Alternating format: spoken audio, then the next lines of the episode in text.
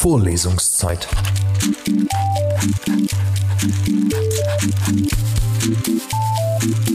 Der Geschichten-Podcast für jede Gelegenheit.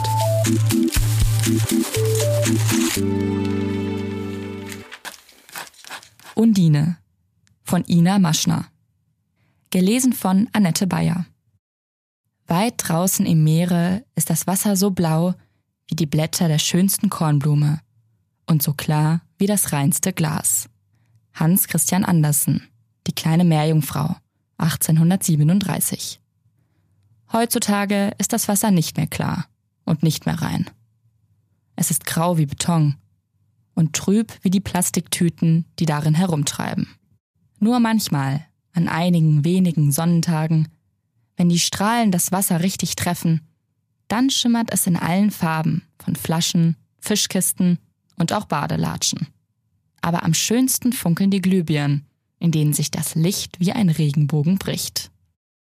Es gibt viele Geschichten über Meerjungfrauen, die vergnügt im Wasser tollen. Aber das Spiel hatte sich verändert.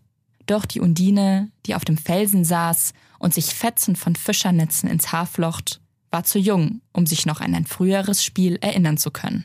Sie wuchs mit von Menschen überfüllten Stränden und von Schiffen und Frachtern bevölkertem Meer auf. Und so saß sie nun und flocht und beobachtete das Nehmen und das Geben des Meeres.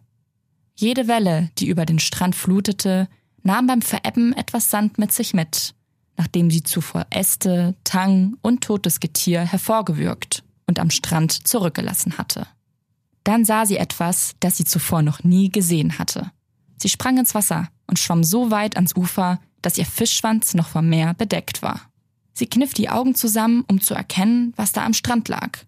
Anfangs hatte sie es für eine Plastiktüte gehalten, aber jetzt sah sie etwas, das die Form eines Schirms hatte, der aus einer durchsichtigen Masse bestand, die bei dem kleinsten Windhauch erzitterte.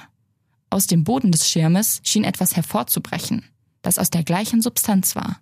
Es sah aus, als hätte der Schirm seine Innereien verloren, die nun aus ihm hervorquollen. Quollen, Quallen, waren das nicht Tiere? fragte die Undine sich. Gab es die noch? Diese Quallen? Sie zuckte zusammen, als sie eine Bewegung bei dem galertartigen Lebewesen sah. Es lebte noch. Noch. Wie lange konnte es wohl überleben außerhalb des Wassers? Die Undine beobachtete den Todeskampf der Qualle. Sie sah, wie die Qualle austrocknete und schließlich nur noch ihre ausgedörrte Haut und ihre Nesseln übrig blieben. Es dauerte nur wenige Stunden, bis die Substanz aufhörte zu pulsieren und zu zittern. So sehr die Undine von dem Prozess fasziniert gewesen war, so angewidert war sie von dem Etwas, das dort lag. Und als sie sich umsah, erkannte sie, dass am ganzen Strandufer einzelne Quallenleichen lagen. Dieses wabbelige Nichts, auch als es noch etwas gewesen war, war doch der eigentliche Müll des Meeres, und sie konnte das Wasser verstehen, dass es dieses loswerden wollte. Denn sie konnte ja nicht wissen, wie wunderschön, farbenprächtig und anmutig diese Kreaturen im Wasser waren.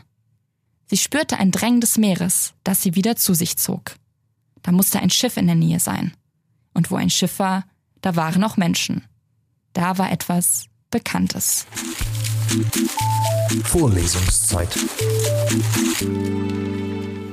Vorlesungszeit ist eine M945 Produktion.